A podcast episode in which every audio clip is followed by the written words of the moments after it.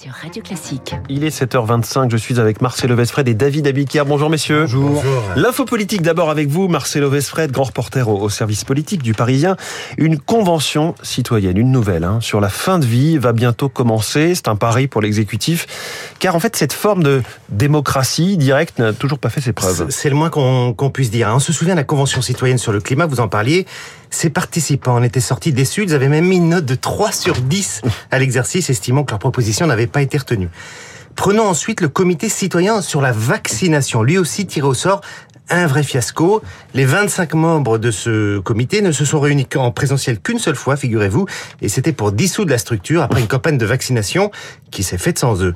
Dernier exemple, le Conseil national de la refondation, le fameux CNR, Emmanuel Macron avait promis d'y faire figurer des citoyens tirés au sort. Il s'est ravisé, trop compliqué, mais voilà que sur le sujet compliqué de la fin de vie, le président ressort cet outil de démocratie directe, avec toutefois des garde-fous de la part du chef de l'État, comme du CESE, le Conseil économique, social et environnemental, qui va mener le dispositif. Alors quels seront ces garde-fous, Marcelo? Alors le délai n'est plus flottant comme pour la convention climat qui a duré un peu plus d'une année.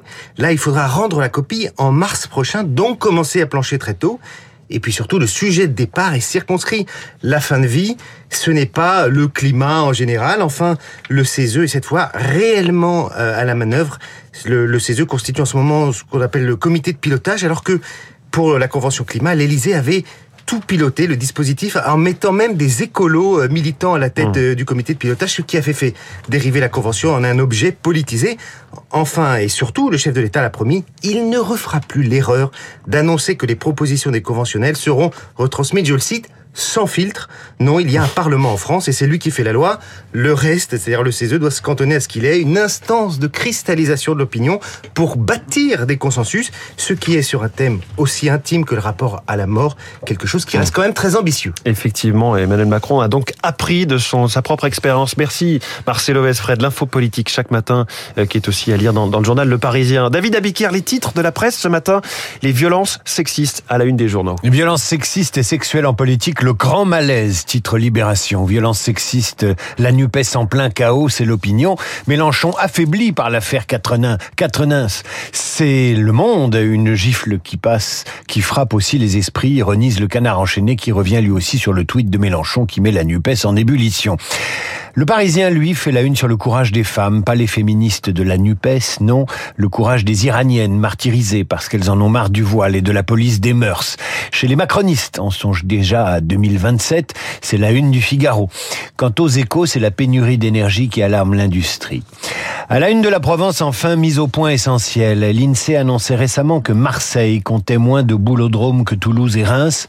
Il n'en est rien. Aussi, le journal marseillais titre-t-il Boulodrome à jamais les premiers. À jamais les premiers, ça c'est vraiment une dédicace immédiate pour Renaud Blanc. Bonjour Renaud. L'honneur est sauf enfin grâce à David qui rétablit la vérité.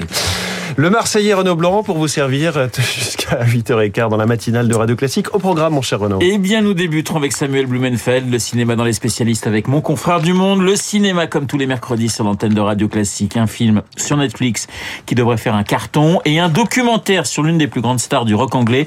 Mais je ne vous en dis pas plus. Rendez-vous dans une dizaine de minutes. Dans les stars de l'info, cette fois, Guillaume Durand reviendra sur la question des retraites. C'est le thème d'ailleurs de l'édito politique de Guillaume Tabar. Les stars de l'info avec la vice-présidente du MEDEF, Dominique Carlac, la réforme des retraites. On y reviendra également dans Esprit Libre autour de Guillaume, Pascal Bruckner et Marc Lambron, un philosophe et un académicien pour commenter toute l'actualité. On parlera nourriture et insectes dans le décryptage de David Barou, mais oui, bon appétit. Et vélo avec Marc Bourreau. Marc et son journal imprévisible dans un gros quart d'heure. Mais tout de suite...